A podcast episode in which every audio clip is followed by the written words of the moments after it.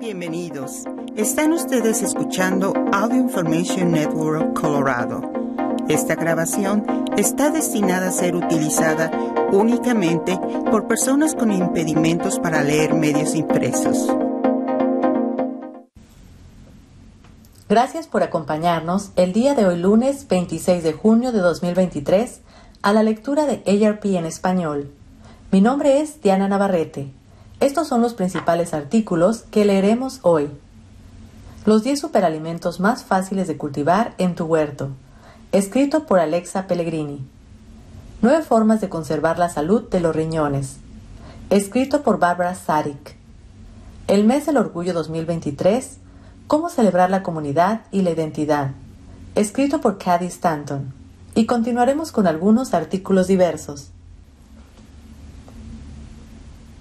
Los 10 superalimentos más fáciles de cultivar en tu huerto. Haz tu menú más tentador con las versiones más saludables de estos vegetales que promueven el bienestar. Cultivar tus propios alimentos puede ser sumamente gratificante y saludable. Es una forma fácil de obtener vitamina D, tener más agilidad y aliviar el estrés. Además, mantener un huerto interior o exterior puede ayudarte a consumir la versión más sana de los superalimentos de origen vegetal. Puedes reducir el nivel de colesterol, la inflamación y la presión arterial si consumes más vegetales, señala Sharon Palmer, profesora adjunta del programa de maestría en Sistemas Alimentarios Sustentables de Prescott College y autora de The Plant Power Plan to Beat Diabetes, A Guide for Prevention and Management. Los vegetales cultivados en casa son increíbles, ya que pasar tiempo en el huerto y consumir alimentos que no recurren a pesticidas y fertilizantes sintéticos tiene sus beneficios. También hay formas de simplificar el cultivo de tus propios alimentos si tienes artritis o limitaciones físicas como la jardinería en recipientes. Te proponemos 10 superalimentos aptos para principiantes que se adaptan a todo tipo de vivienda y nivel de experiencia. 1. Fresas. ¿Por qué son saludables? Las fresas están repletas de sustancias fitoquímicas que son favorables para el corazón. Las investigaciones demuestran que consumir fresas con frecuencia puede mejorar la circulación hacia el corazón, que es fundamental para prevenir trastornos como un tipo de dolor torácico llamado angina de pecho. ¿Cómo cultivarlas? Si deseas disfrutar de las fresas durante una temporada, siembra las semillas que elijas en semilleros a media pulgada de profundidad y a una distancia de 6 pulgadas entre sí. Cuando las plántulas midan 3 pulgadas de alto, entresaca lo más débil del grupo y transfiérelas a una maceta clásica para fresas o una jardinera para ventanas, con una separación mínima de 18 pulgadas entre ellas. No coloques más de 3 estolones, tallos horizontales que producen brotes clónicos por recipiente. Las plantas deben recibir al menos 6 horas de luz solar al día pero lo ideal son 10 horas o más. Cultiva fresas perennes en arriates elevados o en la tierra y utiliza mantillo de paja para protegerlas del frío en otoño o invierno. Consejo práctico. Las mejores variedades de fresas para cultivar en espacios pequeños son Seascape, Temptation, Three Star y Albion. Poder cultivar un huerto desde las semillas es algo maravilloso y estimulante dice la chef Erika White, creadora y presentadora del programa de cocina de YouTube Funny People Making Food, en inglés. Elegir entre distintas variedades suele permitirnos consumir alimentos mucho más ricos en nutrientes porque no se han hibridado en exceso. 2. Alcachofas de Jerusalén. ¿Por qué son saludables? Las alcachofas de Jerusalén son unas hortalizas de raíz saludables y ricas en fibra, parecidas a las papas blancas más arrugadas y nudosas, pero con muchos menos carbohidratos. Además, producen un hermoso girasol. Un estudio que se publicó en la revista Horticulture reveló que los tubérculos tienen un contenido inusualmente alto de inulina, un prebiótico que ayuda a controlar el nivel de azúcar en sangre. Otro estudio que se publicó en la revista Nutrients, en inglés, concluyó que los adultos mayores que consumen estas alcachofas, técnicamente Eleanthus tuberosus, en el desayuno tienen una mejor digestión. A diferencia de las papas, no es necesario pelar estas alcachofas antes de cocinarlas, pero se preparan igual, cortadas en cubos y hervidas, al horno o a la sartén. Se convierten en un delicioso sustituto de las papas fritas. ¿Cómo cultivarlas? Las alcachofas de Jerusalén suelen cultivarse a partir de tubérculos con los orificios hacia arriba. Para huertos en espacios interiores, plántalas a no más de 5 pulgadas de profundidad, con una separación mínima de 1 a 3 pies entre ellas. En los huertos exteriores, planta tubérculos con la misma técnica en un recipiente de 5 galones. Las bolsas de cultivo también dan buen resultado. En un arriate elevado o en la tierra.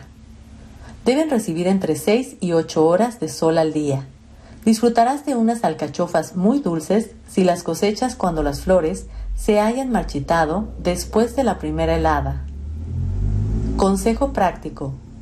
Si bien puedes comprar tubérculos en los supermercados, en Internet y en muchos mercados agrícolas, tanto para consumir como para plantar, también puedes cultivarlos si plantas semillas de Eleanthus tuberosus. Las planta las semillas a 3 pulgadas de profundidad con una separación mínima de 3 pulgadas entre sí en un recipiente de 5 galones o en una bolsa de cultivo. Para preparar la mejor ensalada de alcachofas de Jerusalén, prueba la receta de Erica White que aparece más adelante.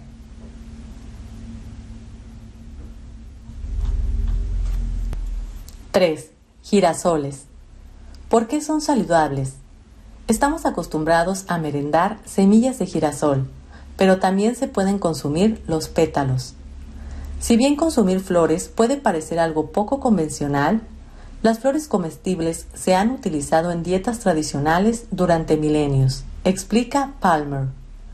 Pueden añadir un bello color y fitoquímicos a la dieta.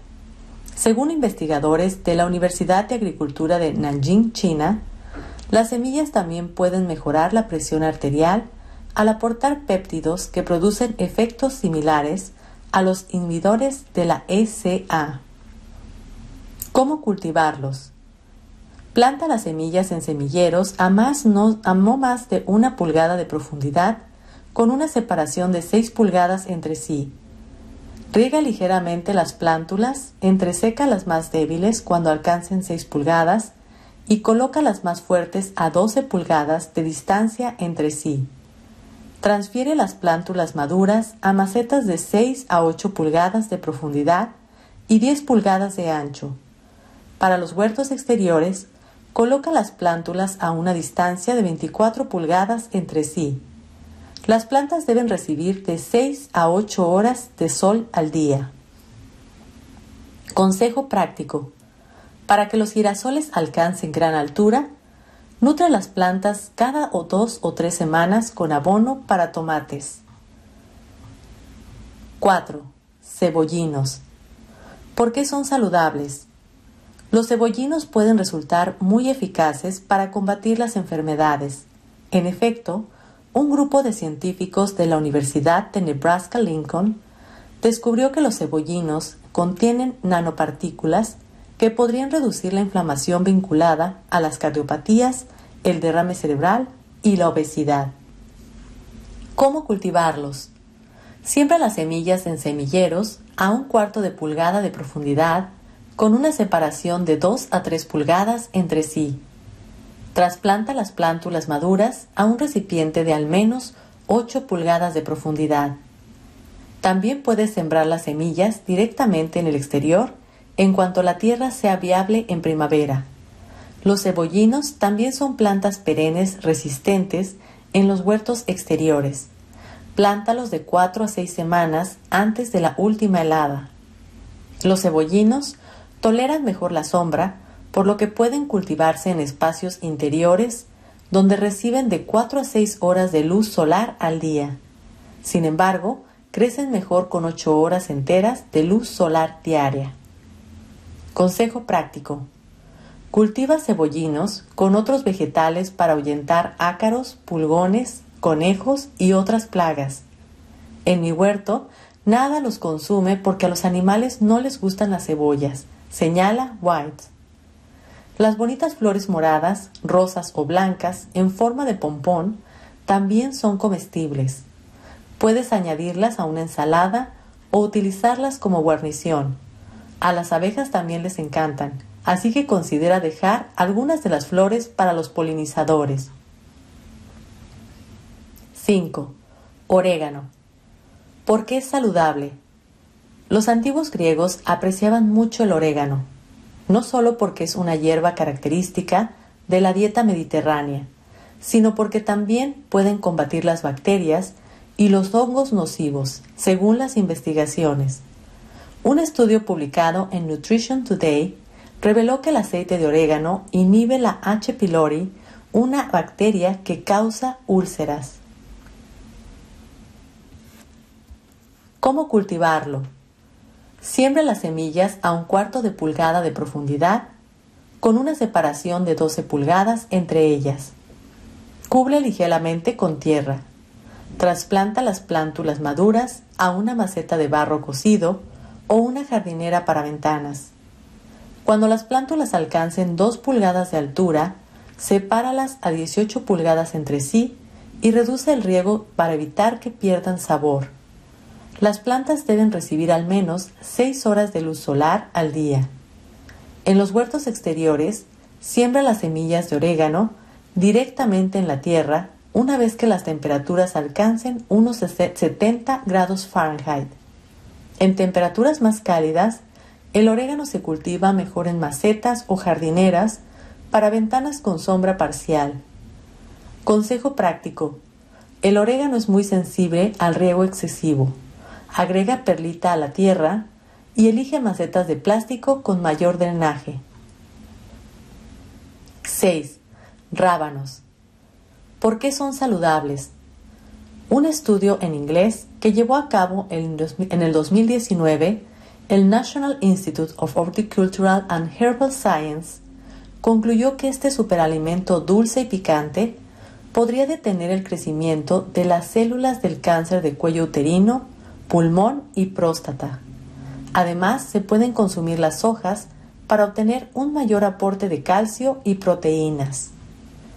¿Cómo cultivarlos?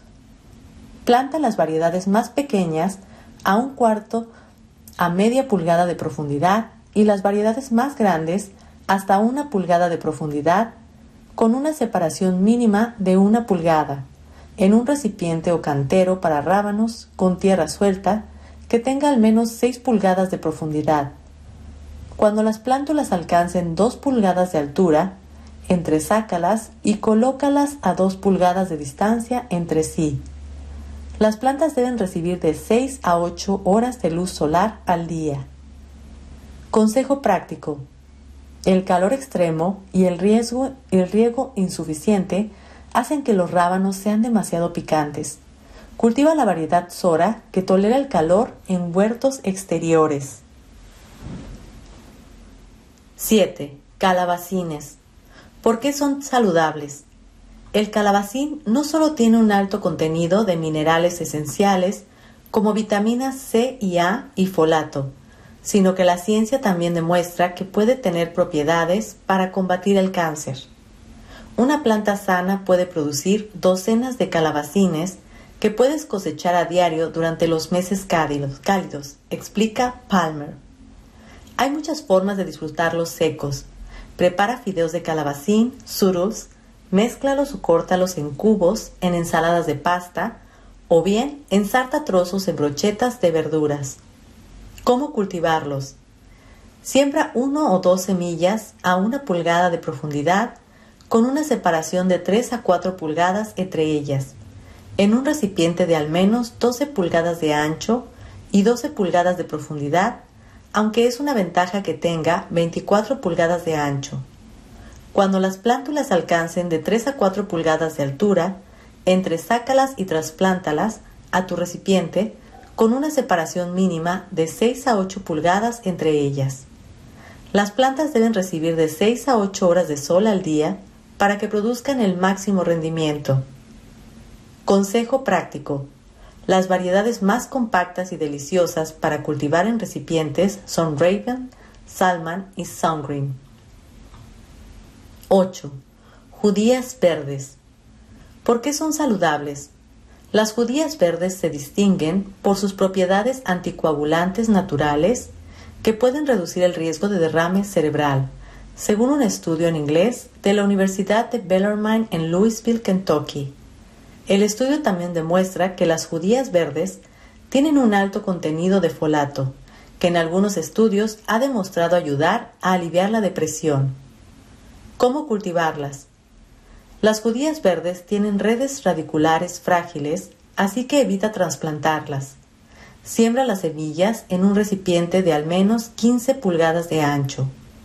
Las judías de arbusto necesitan recipientes de al menos 6 pulgadas de profundidad, mientras que las judías de palo necesitan recipientes de al menos 9 pulgadas de profundidad. Siembra las semillas a una pulgada de profundidad con una separación de 6 pulgadas entre ellas. En los huertos exteriores, siembra las semillas a una pulgada de profundidad con una separación de 6 pulgadas entre sí después de la última helada primaveral. Cuando las plántulas alcancen una altura de 2 a 3 pulgadas, entresácalas con una separación de 4 pulgadas entre ellas. Las plantas deben recibir de 6 a 8 horas de sol al día. Consejo práctico. Si no tienes mucho espacio para cultivar un huerto, compra judías verdes de palo y cultívalas en un enrejado. Sugiere Whites. También puedes probar las judías largas chinas o las judías serpiente que crecen de maravilla.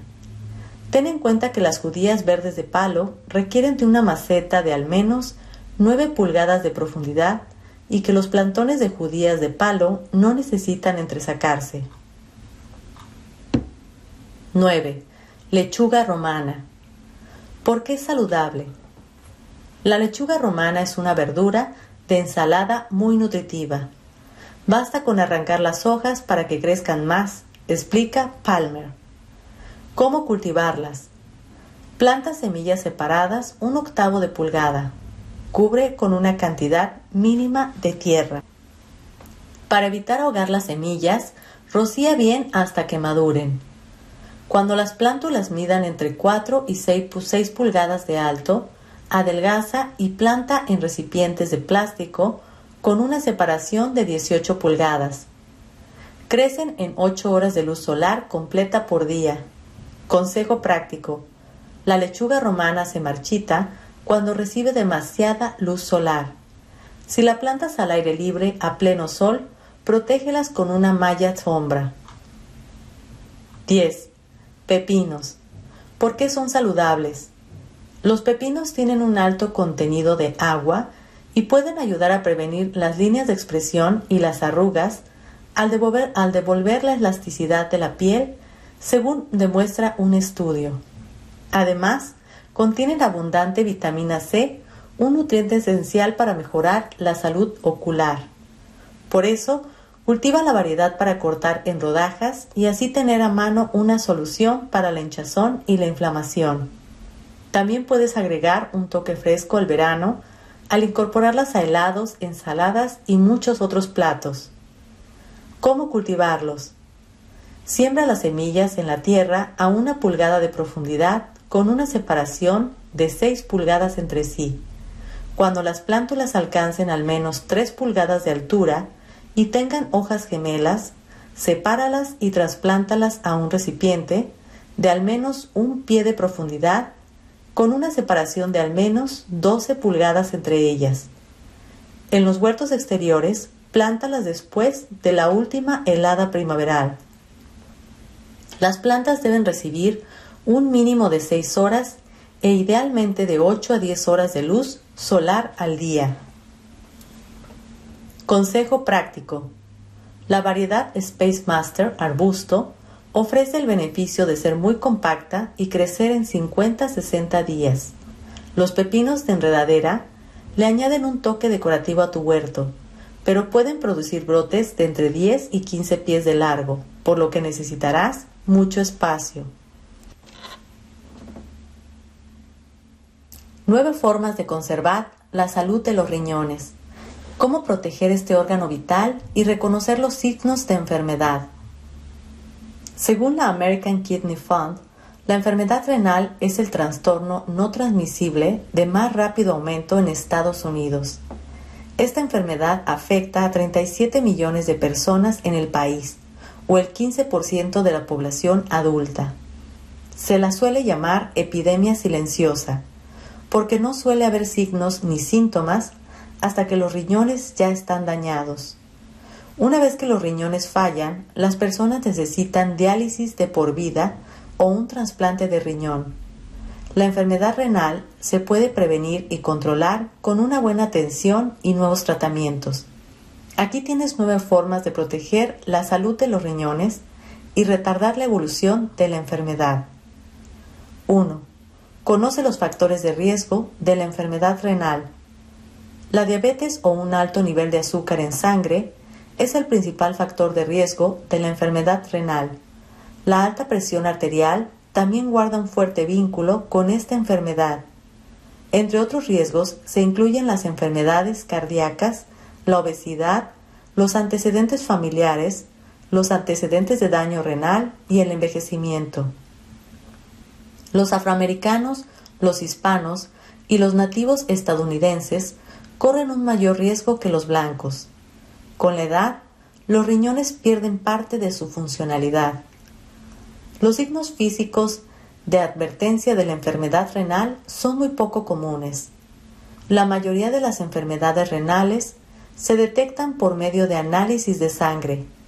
Sin embargo, la presencia continua de espuma o sangre en la orina puede indicar la existencia de un trastorno renal. Las personas que eliminan cálculos renales pueden sentir un dolor agudo que se manifiesta, en oleadas o se extiende en la zona de la ingle. La National Kidney Foundation indica que los cálculos aumentan el riesgo de padecer enfermedad renal. La doctora Michelle Josephson, nefróloga y profesora de Medicina y Cirugía en la Facultad de Medicina de la Universidad de Chicago, señala que es preciso consultar con el médico el efecto que los medicamentos que tomas podrían tener en los riñones. Ciertos fármacos para el sistema inmunitario, los antiinflamatorios no esteroides, algunos antibióticos y otros medicamentos pueden aumentar el riesgo de padecer enfermedad renal.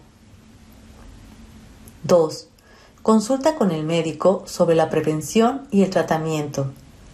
Si tienes diabetes, prediabetes, alta presión arterial, antecedentes familiares de enfermedad renal u otros factores de riesgo, pide al médico que evalúe tu función renal con algunos sencillos análisis de sangre y orina. Dado que la enfermedad renal suele ser silenciosa, los análisis son el único modo de saber si hay daño.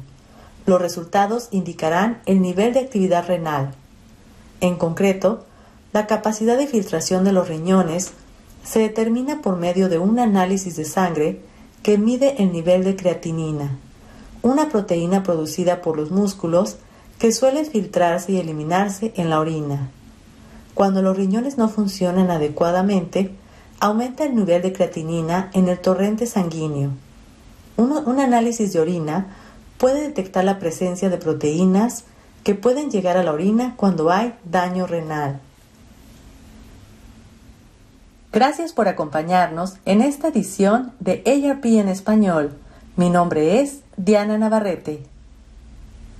Si ha disfrutado de este programa, por favor suscríbase a nuestro servicio gratuito en nuestra página web www.aincolorado.org o llamando al 303-786-7777.